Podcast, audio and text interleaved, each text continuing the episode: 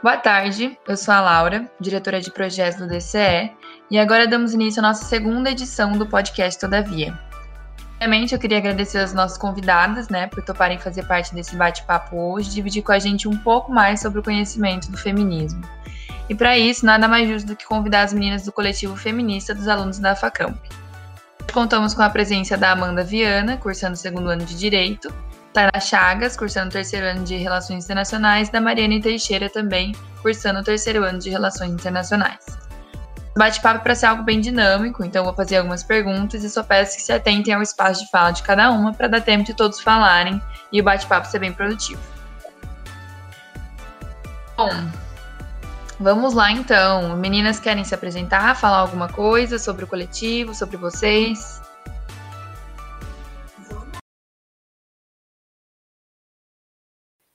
Oi, oi gente, meu nome é Mariane, eu tenho 20 anos e, ah, como a Laura já disse, eu estou no terceiro ano de Relações Internacionais e eu estou no coletivo desde que ele se iniciou dentro da FACAMP. Bom, eu sou a Tainá, eu tenho 23 anos, estou no terceiro de RI, estou é, no coletivo também desde que ele se iniciou. Me identifico bastante com negro e com feminismo decolonial. É isso, vamos bater um papo. Oi, gente, meu nome é Amanda, é, curso Direito. Eu estou no coletivo desde é, do início desse ano. E assim como a Tainá, eu me identifico muito com o feminismo decolonial e o feminismo negro. Bem demais. Bom, então, primeiramente, eu queria entender como que se deu a criação do coletivo feminista dentro da Facamp, como que vocês decidiram, se uniram, criaram, como foi esse início. Também queria saber qual foi a maior dificuldade que vocês encontraram quando vocês começaram com o coletivo. É, bom, quando a gente pensou nisso, na verdade, eu e a Tainá já conversávamos, já conversávamos muito sobre. É, a gente sempre teve essa vontade de estudar mais sobre o tema e de que tivesse a presença de algo mais consolidado dentro da FACAMP para é, se assegurar dessas questões. É, no início do ano passado, a gente pensou muito sobre isso, mas não foi muito para frente. É, a gente ainda era meio bichete, ainda não tinha muita noção das coisas. É, depois, no na metade do, do ano passado, a gente conheceu outras meninas que estavam pensando em fazer a mesma coisa que a gente, e agora elas estão no segundo ano né, da, de Relações Internacionais também. E a gente decidiu criar um grupo de estudos para debater sobre o tema e a gente não esperava o sucesso que ia ter o grupo, foi lotado todas as vezes que a gente se reuniu. Inclusive, foi quando a Amanda teve um contato maior com a gente.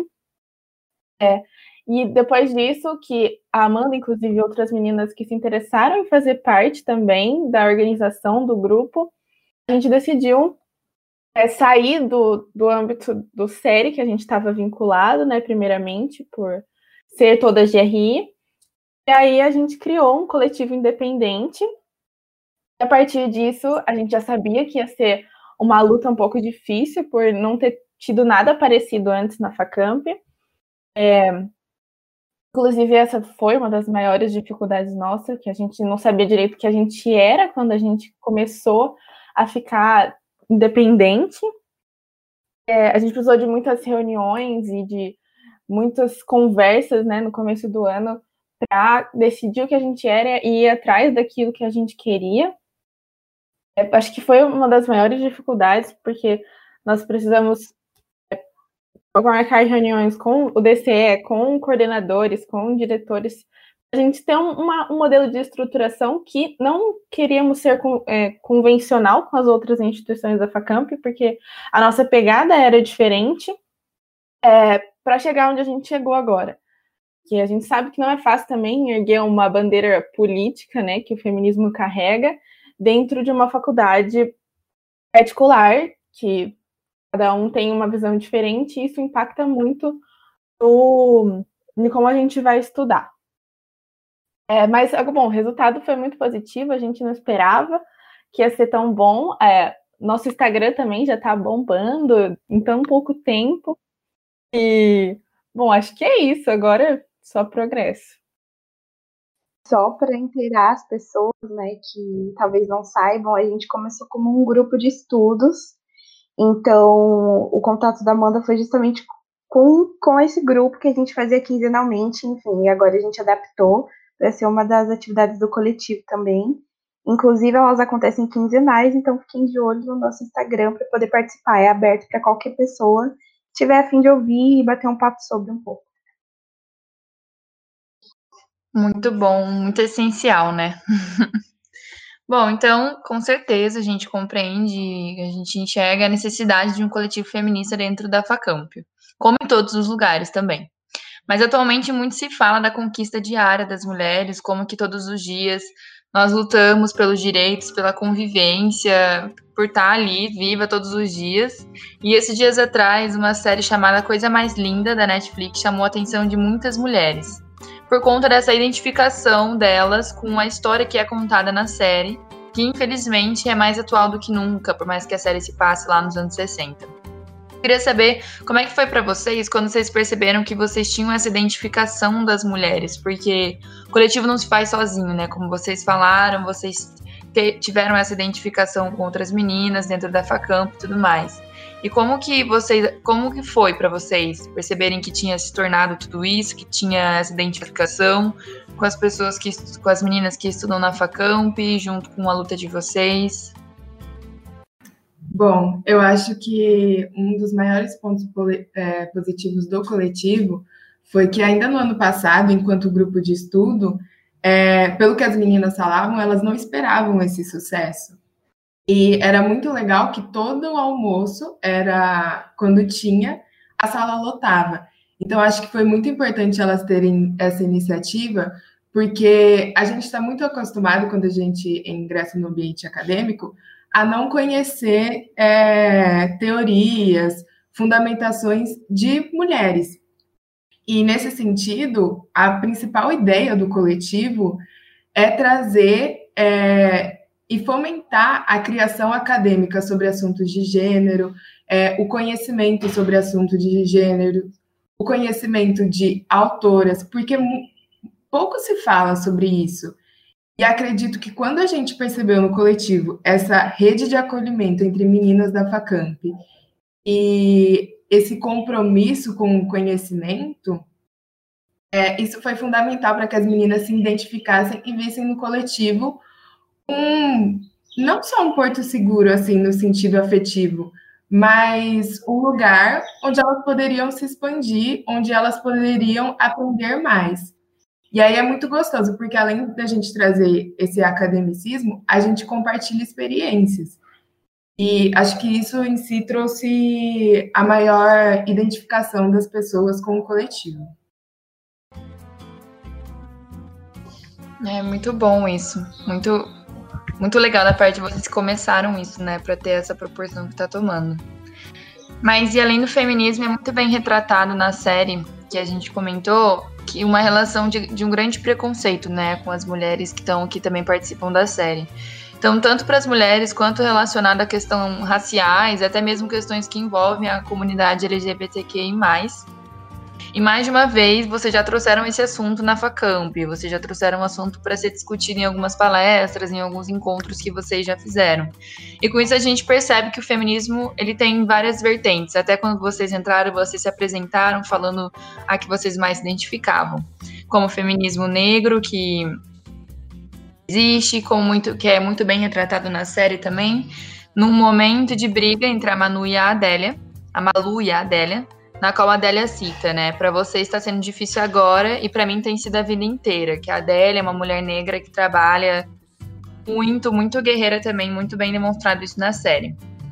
E o que, que vocês entendem com essa atuação do feminismo em várias vertentes diferentes? Vocês consideram que a luta é a mesma? É uma luta diferente? Que você se identifica com várias, com uma? Eu queria entender um pouco mais sobre essas vertentes que o feminismo ele tem tomado ao longo dos anos. Bom, é, o movimento feminista ele começa ali junto com o movimento sufragista. Só que quando a gente fala das sufragistas, a gente está necessariamente falando de um recorte muito privilegiado da sociedade. E aí a gente já começa a entender que nem todas as mulheres partem do mesmo ponto para atingirem é, os mesmos objetivos. E isso é uma coisa que a gente reforça muito no coletivo, de que há uma problemática nesse discurso feminista que propaga universalidade, porque a partir do momento que você é, considera universal, de que todos somos iguais, de que todos partimos do mesmo ponto, você passa a ignorar a subjetividade de, de determinados corpos. E aí eu vou até mencionar, Tainá, depois, se você quiser me complementa, é sobre a, o feminismo interseccional. O feminismo interseccional, ele, ele é uma noção que baseia o feminismo negro. E aí, o que, que a gente entende por interseccionalidade? A gente entende que as pessoas é, sofrem de diferentes opressões e que essas diferentes opressões podem acometer o mesmo corpo. E aí, é, nesse sentido, né, a Audre Lorde fala que não há, tem até um PDF dela que o título é Não há hierarquia de opressão. A intenção do, da, do feminismo interseccional não é traçar uma hierarquia de quem sofre mais e quem sofre menos, menos, mas é entender que algumas pessoas ou determinados corpos têm mais de uma opressão que incidem sobre eles. E aí, quando eu falo de opressões, a gente está falando necessariamente de, por exemplo, recorte de classe, recorte de gênero, recorte de raça, que são importantes, são recortes interessantes a serem pontuados, né? E aí, quando a gente vê o exemplo da Adélia, a gente sabe que são diferentes objetivos, são diferentes demandas. E para Malu, ela estava ali no ela está, né, num contexto de privilégio, que talvez para ela fosse difícil é, compreender. A visão de mundo é totalmente diferente do que a Adélia tem. E aí, nesse sentido, a gente vê que realmente as duas sofrem por uma opressão de gênero. No entanto, a Adélia tem todo um, é, uma, uma. Ela carrega uma opressão que ela tá vivendo desde o começo em decorrência da raça e da classe dela. Acho que é isso, Tainá, Mari. Eu acho que uma coisa muito le legal, assim, no sentido de problematizar e observar durante a série, né? A própria relação que a Malu tem com o marido, que na verdade era ex-marido, deveria ser, né? E da Adélia com o capitão, que foi o esposo, o primeiro esposo dela na série. É, a gente consegue observar essa difer diferenciação, e aí eu já vou me autocorrigir, que eu não estou dizendo que relações é, de pessoas negras heterossexuais não exista um caráter determinante machista, é um caráter opressor, porque a gente consegue identificar na série também que o capitão muitas vezes foi machista com a Adélia, de delimitar ela, o que ela deveria fazer, quando ela deveria fazer, a forma como ele também se relacionava com outras mulheres, enfim. Mas o que eu tô dizendo é que, em certo sentido, existia uma. Existe, né, no caso da série, uma, uma espécie de paridade entre as opressões. É, a gente vê que no caso da Malu, por exemplo, o marido dela tinha o total controle sobre toda a situação e ela estava numa posição de subjugamento.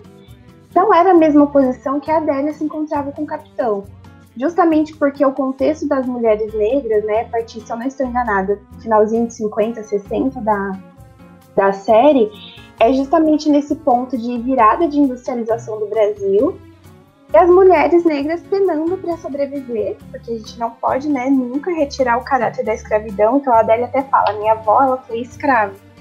Então, como isso constituiu as bases para que a Adélia tivesse aquele, aquele tipo de vida vida que ela tinha ali naquele início, né, de, do que hoje seria as favelas no Rio de Janeiro, e entender que o capitão também estava inserido naquele contexto e de que, em certo sentido, eles estavam tendo a mesma vida. O gênero nem sempre era algo predominante naquele momento.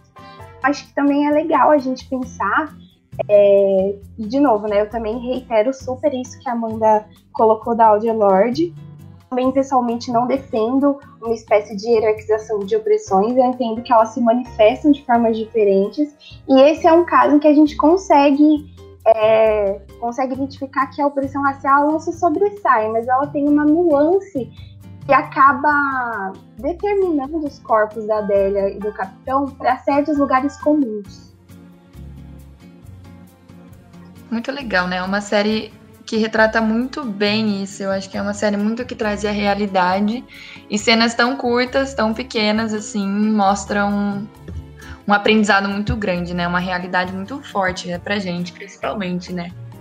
É, na realidade, é uma realidade, né? Uma coisa real que a gente vive. Gente, eu queria só pontuar mais uma coisa que me chamou muita atenção quando eu assisti. E foi quando fizeram essa proposta, foi a primeira coisa que me veio na cabeça é, em relação a essa contraposição de feminismos, é, a Teresa, ela carrega um feminismo muito elitista, né? Ela fala até numa cena que me chamou muita atenção, eu tipo, desenvolvi discussões diante, diante dela, que foi que ela disse que ela era feminista porque ela queria ter o direito de dormir com quem ela quisesse, sabe? Algo que, tipo, a mulheres negras isso é muito diferente porque elas têm o corpo sexualizado o tempo todo e o, o, direito delas não é esse, não, não é buscar isso. E é muito problemático até você falar que esse era o feminismo que ela buscava. Porque muitas vezes acaba tendo uma deturpação da, da, do que, que significa né, o feminismo quando uma mulher branca de classe média alta fala que era isso. Então, é, foi uma das coisas que mais me incomodou na série em relação a esses dois é, tipos de feminismo que vem carregando no decorrer dela.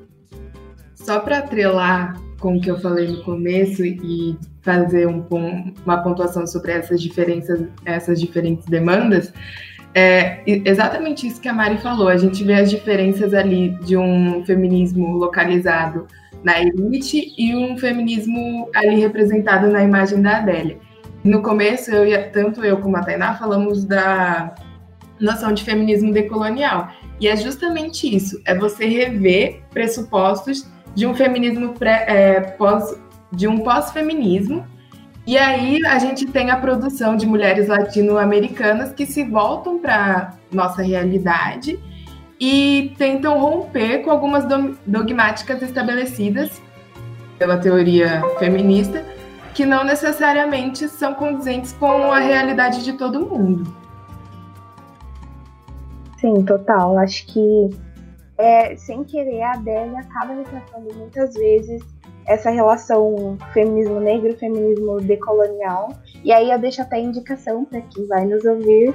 Procurem sobre Maria Lugones, ela é uma grande teórica do feminismo decolonial, trazendo especificamente o panorama da América Latina, até porque é um conceito cunhado por latino-americanos. E é justamente descentralizar é o que é o feminismo, retirar essa noção de centro e periferia dentro das relações de gênero, para a gente poder entender as nossas demandas, é, demandas domésticas, né? É incrível, porque é algo que vai muito mais além. Você acha que você já estudou bastante, mas você nunca estudou bastante. Incrível, falando com vocês, eu vejo que tem muita coisa que eu preciso aprender demais sobre isso. Ah, eu acho que é isso, tipo, constante aprendizado de todas, Aqui a gente também tem algumas coisas que a gente sabe um pouquinho mais, outras que a gente não sabe quase nada.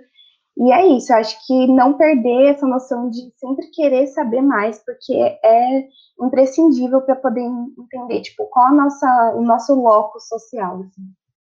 É, e saber também que, tipo, o feminismo é muito amplo, né? A gente fez uma cartilha com várias vertentes, e assim, eu até comentei com a Tainá e é importante a gente também dar espaço para essas outras vertentes, porque, por exemplo, é, partindo da noção de opressão, tem a vertente do feminismo marxista. E para elas, elas entendem que não há superação das opressões se ainda estivermos num ambiente capitalista. Porque, teoricamente, se você manter essa força de produção, mesmo que haja ascensão de algum grupo, essa ascensão sempre vai ser em detrimento da superexploração do outro. Então, não há uma emancipação de fato.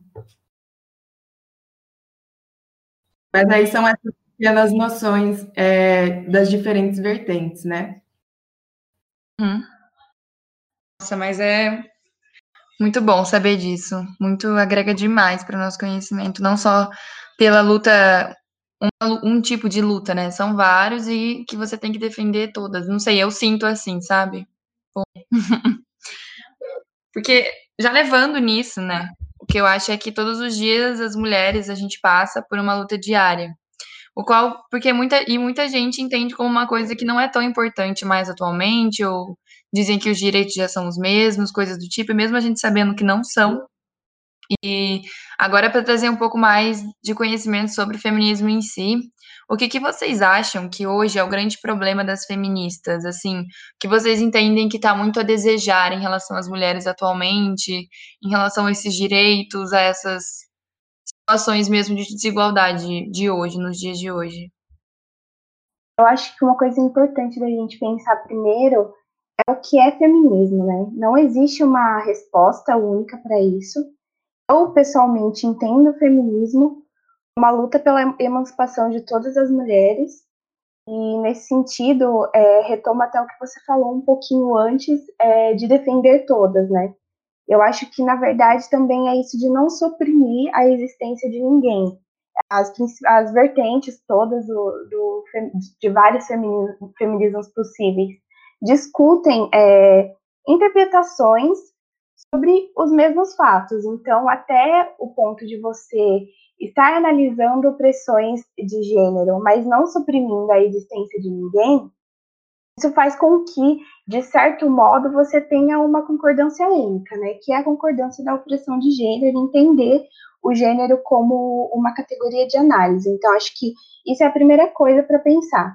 É porque o problema que, para mim, pode ser um problema, enquanto as vertentes que eu me identifico, pode ser que seja um problema menor para um feminismo marxista, por exemplo, quando, enfim, reitero isso, né, de não estar suprimindo, de não estar invalidando a existência de ninguém. Eu acredito que, passando assim para um cenário bem atual, Brasil-mundo, é, a gente tem enfrentado uma onda bastante conservadora, acho que até independente de partido ou de posição política, que trata as questões é, relativas a gênero como uma, uma espécie de ideologia no sentido pejorativo, né? Isso denota uma, uma pouca capacidade ou nenhuma capacidade das sociedades contemporâneas de entender as relações de poder existentes entre é, existentes e a conta do gênero. Então, eu acho que a principal dificuldade hoje, independente da, da vertente, é justamente colocar o gênero como uma categoria de análise válida. E a partir disso, essa categoria precisa estar inserida no direito, na economia, nas políticas públicas, dentro do Estado como um todo.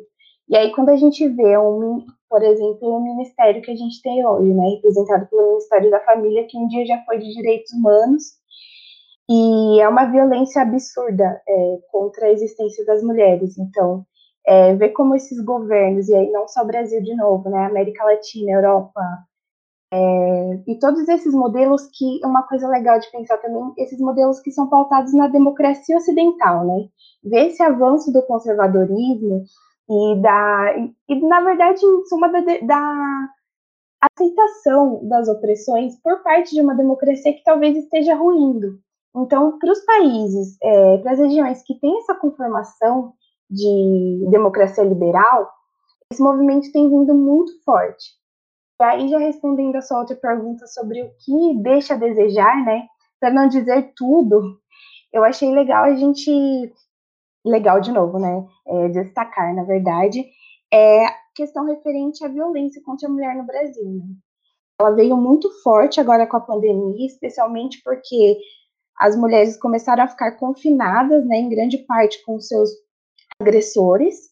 Então, o Fórum de Segurança Pública é o anuário, na verdade, de segurança pública feito pelo Fórum, é, que foi lançado recentemente, colheu os dados, na verdade, aí não relativos à pandemia, né, é, relativos a 2017 e 2018, que diz que o perfil do agressor é 76,4% de alguém conhecido, então alguém da sua família, é, o seu cônjuge, alguém que você estabelece relação é, íntima ou, ou, bem próxima. Então, é, eu acho que são dois pontos a ser destacados aqui. Primeiro, o que a gente entende como violência contra a mulher hoje, né? Eu acho que é bastante urgente a gente aumentar o escopo do que é considerado violência contra a mulher especialmente no que diz respeito ao direito. é, considerar ameaça, tortura psicológica, agressão verbal, para além é, do que já é considerado como violência, que é física e, e, e aí inclui estupros, agressões físicas, etc. E também pensar numa forma de ampliação da atuação do direito, né, no sentido de que a gente vê a hiper ineficiência do direito brasileiro em conseguir é, dar minimamente um apoio para as vítimas que sofrem de violências. E até por isso, e até na verdade que isso acontece por conta da falta de pessoas que têm essa lente de gênero dentro desses espaços, para principalmente conseguir é, fomentar a ideia de outros tipos de violência e constituir uma rede de apoio válida, né? E, enfim, eu acho que, eu, que pensar violência é, contra a mulher no Brasil e violência doméstica em si seja talvez um dado empírico bastante agravante assim do que constitui de quando a gente está falando de relações de opressão, de relações de violência, de dominação contra corpos femininos, acho que esses dados eles conseguem nos mostrar efetivamente o que é que isso significa. Assim. Eu, eu gostei muito do início da sua fala, Tainá, quando você está falando da democracia liberal. E aí a gente percebe uma tendência nesses governos de um certo negacionismo, de dessa negação da ciência e dessa oposição com, simple, com os discursos que se baseiam simplesmente no achismo. E quando a gente faz essa negação de que existe machismo ou de que existe de que existe racismo, a gente está subalternizando uma parcela da sociedade que sempre é, foi minoritária no sentido de fazer parte desse, dessas minorias que muitas vezes não foram observadas institucionalmente. E quando você fala de violência doméstica, que é uma coisa que a gente vê retratada na série, no caso da Lígia, e no caso da Malu também, de certa forma, é, é importante falar que, lógico, a luta feminista ela deu muitas vitórias no sentido formal da coisa. A gente conseguiu uma igualdade por parte da lei, a gente conseguiu é, um reconhecimento. Mas isso tem certa aplicabilidade, de fato? Porque basta igualdade formal se a gente não chega a um ponto material. Então, mas na minha opinião, respondendo o que a Laura falou, é, perguntou, eu acho que o maior, uma das maiores coisas que a gente tem que prestar atenção, que eu tenho muito medo é, em relação a essas ondas do feminismo, é o feminismo não cair na superficialidade. É ele não ficar num discurso leviano e não se atentar a outras demandas. E isso me causa um certo medo, porque as pessoas podem achar, ah, isso daí é uma, sabe, besteira. Então, a gente percebe que cada vez mais a mulher tem que se reforçar, ela tem que estar tá baseada em alguma coisa, e de certa forma isso até é saudável, porque não deixa o movimento cair em superficialidade mesmo. É, e, e vocês falaram bastante da questão de ou o feminismo não chegar, ou realmente você vê a raiz do que é o feminismo e tudo mais. E hoje em dia muitas pessoas falam da banalização do feminismo, né, da questão do que realmente é o feminismo, do que ele é, deixa de ser, do que ele prega, deixa de pregar. Então, vocês sentem que por conta de muito que as pessoas falam e acabam fugindo do real significado, vocês acham que o feminismo acabou se perdendo nesse meio, perdendo a força nesse meio também? Então, eu acho que volta até um pouco no que a Amanda tinha dado um, um spoiler, de entender as nuances do feminismo, o que é o feminismo e qual é o marco inicial dele, né? É, como a gente está nessa dinâmica global eurocentrada, de que o feminismo teria então começado com as lutas sufragistas e os movimentos é, de luta política, principalmente na Europa, Inglaterra, França, é, e a gente tem essa noção lá do começo da década de 20, é difícil a gente conceituar esse, esse panorama de 1910, 20, 30 a nossa atualidade, porque se a gente parte do princípio de que a luta do feminismo é a luta somente por direitos políticos, logo não teríamos mais por que lutar, já que por lei é assegurado que todas as mulheres hoje têm o voto, o voto pleno, né, são, são cidadãs formais, né, no sentido de poderem votar e ser votadas formalmente. Então aí meio que talvez perca o sentido. Bom, o que é que elas estão reivindicando agora se formalmente há uma espécie de estrutura que conforma uma, uma igualdade, né? Aí é justamente isso de que esse não é o ponto inicial do feminismo. Porque se a gente diz que o ponto inicial do feminismo são as lutas sufragistas, a gente simplesmente ignora a conformação de matriarcados em África, da conformação é, das estruturas familiares de, de ex-escravos, de afrodescendentes no Brasil, que tinham um papel predominante da mulher, não só para manutenção da casa, mas também como mão de obra, porque a gente estava num outro momento em que, é, que para as mulheres negras, bom, outro momento, enfim, entre aspas, né, mas que para as mulheres negras é, o trabalho não era uma demanda, ele era a realidade de sobrevivência, não era um mero status social, até como a gente acaba vendo é, na, na, série Coisa Mais Linda também, enfim, que as demandas da Malu também são válidas, não estou dizendo isso, mas são contextos muito distintos. Então, é, fazendo, né, depois desse breve panorama, eu não acredito que o feminismo ele tenha que ele esteja sendo banalizado atualmente, porque não basta ser mulher para você ser feminista. Então, existe essa questão hoje de que meio que tem uma, espécie de coerção social para que você seja feminista. É, e, na verdade, o feminismo também é uma espécie de bandeira política, de luta política. Então, dizer que você é feminista é, exige de você diversos outros posicionamentos que talvez você não esteja disponível e não queira fazer. Então, tipo, não vou dizer que eu concorde com isso, mas estou dizendo que isso é, é possível. Então, eu não acho que o feminismo tenha perdido em nenhum momento o seu significado, até porque hoje, no Brasil, a gente vê diversas vozes extremamente potentes e ativas, na linha de frente mesmo. É, a gente tem Hoje a gente consegue ter ao menos uma, duas, três deputadas indígenas. A gente tem, ah, tem espaços de mulheres negras. Aliás, temos vozes de mulheres negras com espaço dentro da dentro do Brasil, ainda que seja mínimo. Então, a gente tem mulher discutindo ciência, a gente tem mulher discutindo políticas públicas. E eu acho que esse é o principal espaço, assim, para você exercer o seu tipo de feminismo é na luta política, é tentando diminuir assimetrias de poder. Mas o que a gente relaciona com o feminismo, e aí quando você não tem um, conhecimento, quando você é, simplesmente vê coisas na internet pulverizando por aí, é esse feminismo, né, que a Amanda até comentou, esse ativismo de internet, é, de que, por exemplo, aconteceu recentemente isso da polêmica do Google, né, é, de algumas palavras terem o cunho sexista, que são relacionadas à mulher, acho que era patroa e alguma outra, acho que era solteira.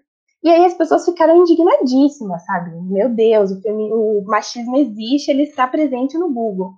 E aí isso parte de um local absolutamente privilegiado, elitizado, porque as pessoas não param para pensar, bom, o que importa mais? É, é a patroa, o significado de patroa no Google, para milhares de crianças, adolescentes e mulheres que não têm acesso à internet, ou a feminização da pobreza que acomete essas mulheres, a, ausência de saneamento básico, o ciclo da pobreza inquebrável que a gente tem no Brasil, a ausência de políticas públicas de gênero efetivas, as mulheres dentro das universidades, dentro dos espaços de poder. O que é que deveria pesar mais na nossa indignação? Então, esse não é o feminismo. Não estou dizendo que não seja uma problemática a linguagem. A linguagem é uma problemática, assim como a política e a economia também é, porque todas se, se derivam dessa estrutura racista, machista, homofóbica que a gente tem no Brasil. Mas ela é, é basicamente um topinho da pirâmide, sabe? Ana, muito legal que você falou da feminização da pobreza, porque aí, retomando aquele ponto de formalidade por parte das leis, a gente percebe que, mesmo tendo um aparato institucional legislativo que coloque as mulheres em, teoricamente, né, abre, abre aspas, é de igualdade, a gente ainda tem o fenômeno da feminização da pobreza. Ou seja, o aparato institucional não dá conta que fenômenos como esse é, incidam sobre corpos femininos. E aí a gente vê justamente que, assim, conseguimos os direitos políticos. Mas e daí? Vamos parar a luta? É só isso, é só isso que serve o feminismo?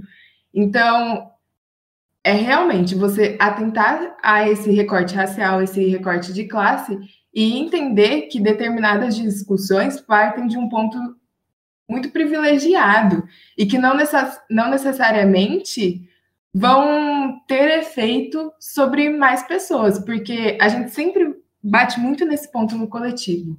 Do que adianta o seu feminismo é, ser tá ali naquele círculo acadêmico se ele não serve para outras mulheres que não estão é, nesse mesmo meio que você?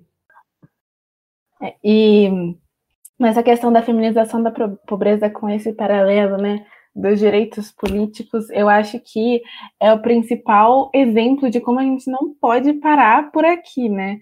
E outra coisa que a, que a Tainá trouxe, que, eu, que é uma das coisas que mais me incomoda dentro, é, dentro do movimento feminista e da banalização do movimento, é essa questão das redes sociais e de as pessoas realmente se preocuparem com tão pouco, não, igual a Tana disse, não dizendo que não importa, mas que existem coisas muito mais profundas que necessitam um pouco mais de reflexão e de entendimento, né, para você se indignar, porque realmente é, uma pesquisa no, no Google é algo real muito elitista e pouca parcela da população consegue ter acesso a essa informação, sabe?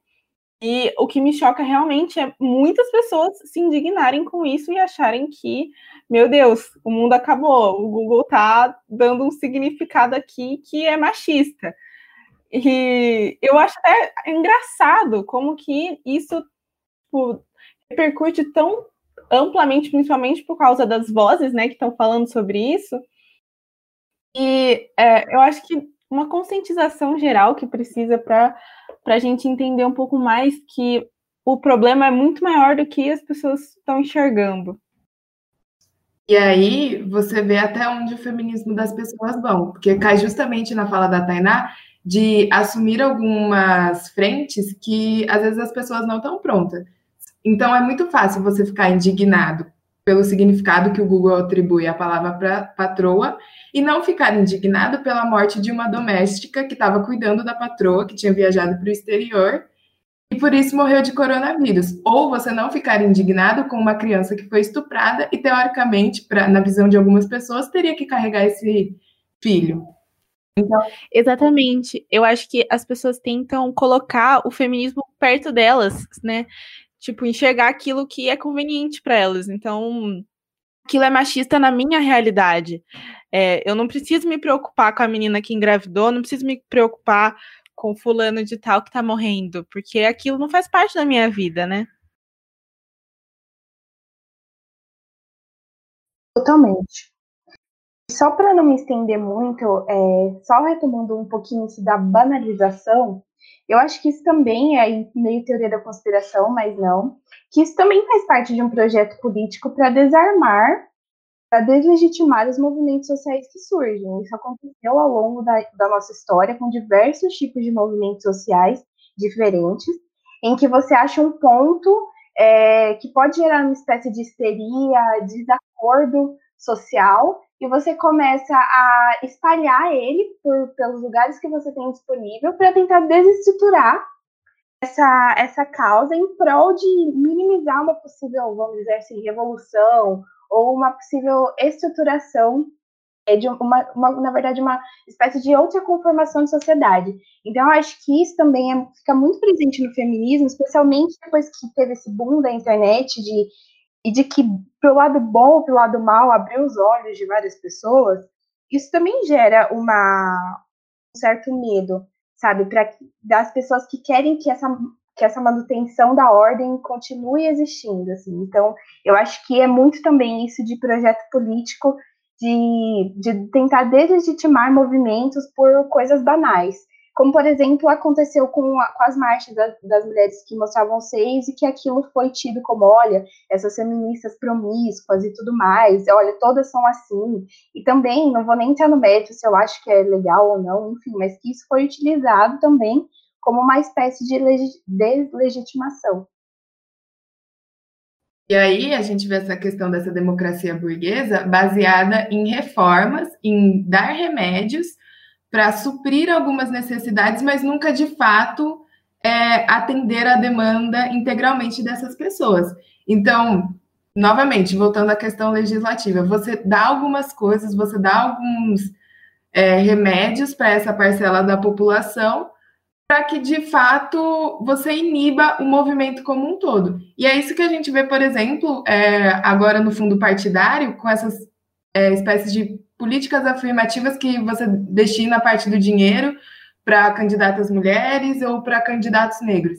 E aí você vê o surgimento de laranjas, que é absurdo. Então, a gente vê justamente isso, essa institucionalização que de fato não não se torna efetiva. Outra coisa que eu só para finalizar aqui, que quando a gente diz, né, sobre tipo, dar alguma um remédio igual a Amanda usou, é, parece que aí o cada vez mais o capitalismo se apodera do feminismo e aí a gente muda o escopo para outro lugar e traz a, a luta para uma questão mais individual e esquece dos nossos direitos. Direitos não, né? As outras, as outras coisas além dos direitos políticos. Realmente é tudo que vocês falaram. O negócio vai muito mais além do que só isso. é uma aula a cada resposta. Mas também tem a questão que as pessoas não entendem muito bem, que é a relação do homem com o feminismo, né? O que, que vocês acham? Como que poderia se dar essa participação do homem como o homem feminista? É, existe uma problemática muito grande, né, em usar o homem como feminista. Muitas feministas não consideram, e isso vai de cada uma, de cada vertente que cada uma segue. É, a gente, como coletivo, acha de extrema importância que os homens queiram agregar de alguma forma com o movimento.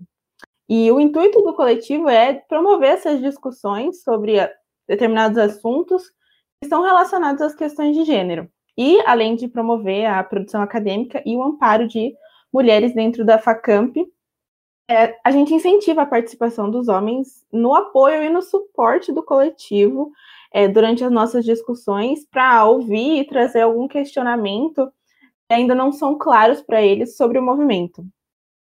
É, como existem pessoas que não sofrem por algumas opressões e têm privilégios. E essa pessoa deve usar dos privilégios dela para ajudar a causa. Então, apoiar e dar voz a, a esses grupos, né? Como a gente está presente na FACAMP e não é algo difícil, né, dar, dar voz e dar importância ao movimento, é, a gente está lá e é muito importante que façam isso mesmo. Se alguém tiver mais alguma coisa a acrescentar. Eu acho que muito se fala hoje do lugar de fala e as pessoas usam isso como uma desculpa para não falar das coisas. E acontece que todo mundo tem papel social de fala, todo mundo deve falar de determinadas pautas. Porque a partir do momento, por exemplo, nós que estamos num contexto privilegiado dentro da FACAMP, não é, vamos tomar conhecimento de pautas que não necessariamente incidem na nossa realidade, a gente está como como a gente tem um compromisso com essa metodologia científica acadêmica, é, não falar de certas coisas compromete a discussão. Então, é necessário que, mesmo que você não esteja nessa, nessa posição que sofre com determinada opressão, você fale, porque se você não falar, como que essas demandas vão chegar ao contexto que você vive?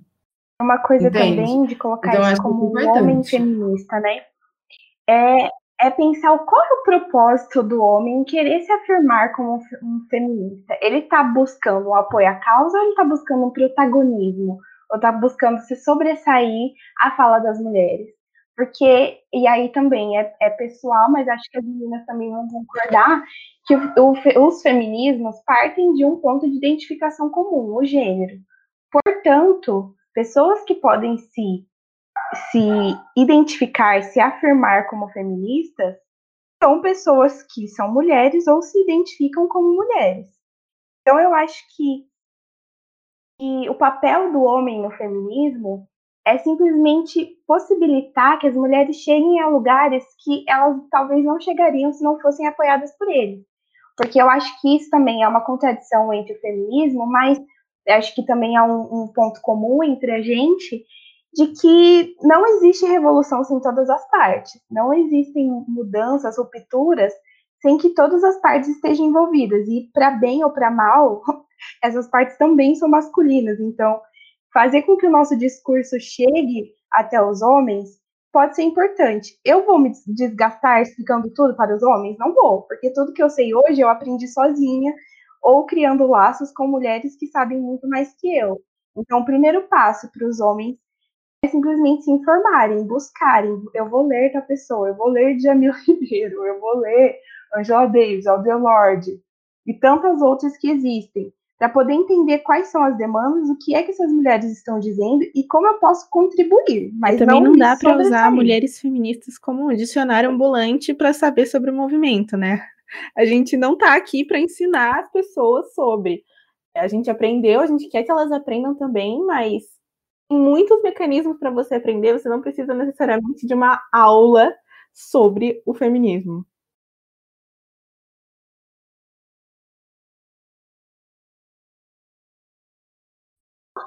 Perfeito. E para a gente encerrar essa nossa conversa, qual que, qual que é o maior objetivo de vocês como coletivo feminista dentro da Facamp? É, inclusive, ontem a gente começou a pensar, né, que, que, qual é o nosso principal objetivo? É, eu acho que, primeiramente, é garantir um suporte e apoio a todas as mulheres da Facamp e saber que a gente está lá, elas podem contar com a gente em qualquer situação. É, seja para denunciar, seja para conversar. É, a gente não é nenhuma especialista, óbvio, mas a gente pode indicar especialista, a gente pode. A gente dá um jeito. É, e segundo, eu acho que o nosso principal objetivo é disseminar o conhecimento de uma maneira mais leve. Como a gente está acostumada a lidar com essas bibliografias, vamos dizer, mais pesadas, a gente dá uma filtrada e constrói um material legal para que as pessoas consigam se engajar e leiam e participem dos nossos encontros quinzenais é, e que não seja de uma maneira cansativa, porque a gente infelizmente não tem muito contato com essa temática dentro da graduação e é uma coisa que nos incomoda e a gente quer alcançar cada vez mais esse incômodo em outras pessoas dentro da Facamp. Acho que esse é o nosso principal objetivo do momento e continuar sendo assim, incentivar a produção acadêmica e garantir a proteção de todas as mulheres dentro da FACAMP. Sim, e criar esse espaço também de conversa com todos os cursos que a gente tem na FACAMP, sabe? É, tirar até um pouco dessa ideia de que talvez estudar sobre gênero ou, ou derivados é de um lugar de estudantes de ciências humanas, sabe? A gente está aberto para todos os tipos de curso. A gente precisa também que outras meninas que não são necessariamente de humanas, que elas queiram conversar sobre isso, queiram entender o que fazem também essas é, perspectivas, porque eu fico me perguntando como deve ser estar em uma sala de engenharia com, sei lá, 80% da estudantes serem homens, como que é isso, sabe? Então, eu acho que também criar esse espaço de compartilhamento de experiências e tudo que a Mari também já falou, eu eu acho que a gente fica muito feliz quando aparece uma menina de engenharia no, no encontro, porque é, parece um público tão inalcançável. Normalmente, nossos encontros estão tá cheios de gente de RI e de direito, e desmistificar mesmo essa ideia de que para estudar gênero você tem que ter algum conhecimento sobre as, as áreas de humanas precisa acabar, porque a gente tem que trazer para todo mundo e não tornar algo difícil e algo cansativo de se estudar. Concordo, acho que o que eu mais quero para o coletivo, assim, olhando para a Facamp, é que ele seja tenha mais cursos ali, porque a gente vê uma predominância de RI e direito. E o coletivo não foi feito só para esses cursos, o coletivo foi feito para a Facamp. Acho que esse talvez seja um dos maiores objetivos para o ano que vem, ou até mesmo para esse ano. Então aí, gente, fica aberto o convite para todo mundo que está ouvindo. para aparecer todos os cursos no, nos encontros do coletivo, não precisa necessariamente saber as coisas. Às vezes eu acho que as pessoas é, têm um receio por conta disso, não precisa saber. É, a gente está em constante aprendizado e só que só tenho vontade que estamos aí.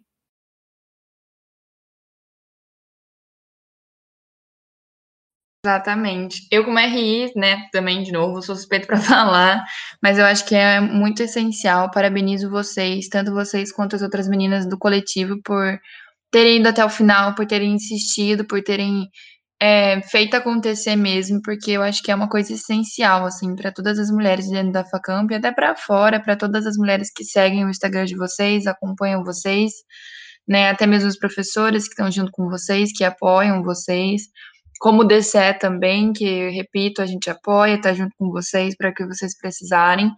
Então, queria parabenizar muito vocês por terem ido atrás, por terem feito, e agradecer demais por terem topado estar tá aqui com a gente hoje, é, darem essa aula gigantesca, né? Que vocês falaram que não era para dar aula, mas para mim vocês deram uma aula, foi um aprendizado enorme é, aumentou mais minha vontade de conhecer mais sobre isso, porque a gente, se, pelo menos eu, senti, né, eu me falo feminista, com certeza, mas eu tenho muito a aprender, é um constante, um constante aprendizado, igual a Tainá falou. Mas, meninas, eu queria agradecer demais. A gente encerra aqui, né, mais um, mais um episódio, mais uma edição do nosso podcast. É, e queria agradecer em nome do DCE também, todas vocês. Foi muito especial ter vocês aqui, poder abrir esse lugar de fala para vocês. Eu espero que surjam outras oportunidades para a gente poder bater mais esses papos incríveis e que muito sucesso, que vocês continuam crescendo dentro da Facamp e causando esse impacto ainda maior que vocês causam nas mulheres. Muito obrigada pelo convite, Laura. Foi muito legal. Adorei. É importante criar esses espaços e, de novo, obrigada pela oportunidade e o que precisar a gente está à disposição. Bem, gostei bastante. É, queria agradecer então todo mundo que está assistindo, todo mundo que ouviu a gente hoje. Espero que vocês continuem ouvindo. É, mais para frente teremos mais episódios, mais edições com textos com, com contextos diferentes e temas diferentes. Queria agradecer e fiquem ligados que a partir de agora a gente vai continuar postando mais. Muito obrigada.